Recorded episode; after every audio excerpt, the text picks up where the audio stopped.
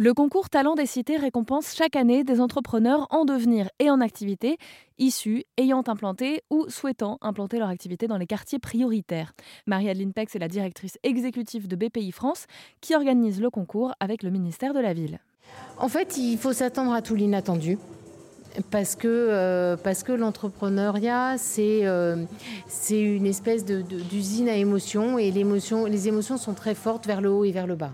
En vrai, euh, on parle d'entrepreneuriat pour tous, on ne dit pas du tout que tout le monde peut devenir entrepreneur et on dit que tout le monde doit pouvoir le devenir s'il a l'ambition et l'envie de le faire, mais c'est un engagement très très fort. Donc il faut s'attendre à l'inattendu. Et c'est pour ça qu'il faut se préparer et c'est pour ça qu'il faut partir couvert, entre guillemets. Parce que euh, quand euh, on escalade l'Everest, on va peut-être se prendre une tempête de neige. Si on est en tong, c'est quand même beaucoup plus compliqué que si on est parti avec un Sherpa, euh, avec le cordage qui va bien, avec les chaussures qui vont bien. Et donc l'entrepreneuriat, c'est un peu escalader l'Everest. C'est pas du tout impossible, mais il faut partir préparé et il faut partir accompagné. Il n'empêche ça va pas être simple quand même. Hein. Le Sherpa, il vous tire pas.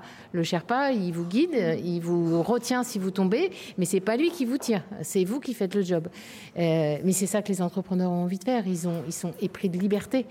Euh, et donc, euh, la liberté accompagnée, bah, c'est pas une garantie de réussite, mais c'est quand même beaucoup, beaucoup plus de chances d'y arriver. Notez que les lauréats ont entrepris dans beaucoup de secteurs à impact, des légumes bio en circuit court dans les quartiers prioritaires de Mulhouse, un lieu de vie convivial et tourné vers l'autre à Vannes en Bretagne ou une application inclusive pour accompagner les porteurs de maladies ou handicap à faire du sport. On vous détaille tout ça dans un format long à retrouver dans notre collection de podcasts La Petite Souris d'Airzen Radio.